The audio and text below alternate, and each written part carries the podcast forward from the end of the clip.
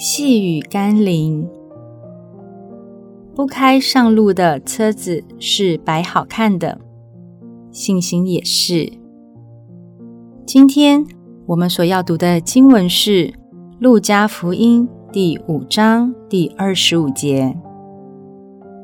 那人当众人面前立刻起来，拿着他所躺卧的褥子回家去，归荣耀与上帝。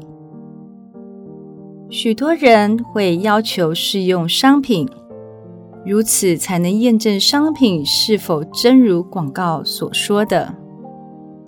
但若是商家一直邀请消费者试用，却乏人问津，那么再好的产品，人们也享用不到。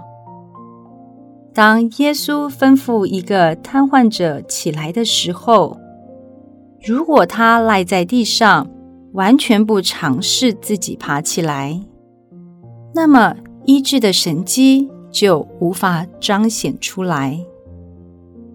今天，上帝透过圣经告诉我们太多值得，也需要我们去尝试才能经历的恩典和祝福，但大多数人并不愿意照着上帝的吩咐去做做看。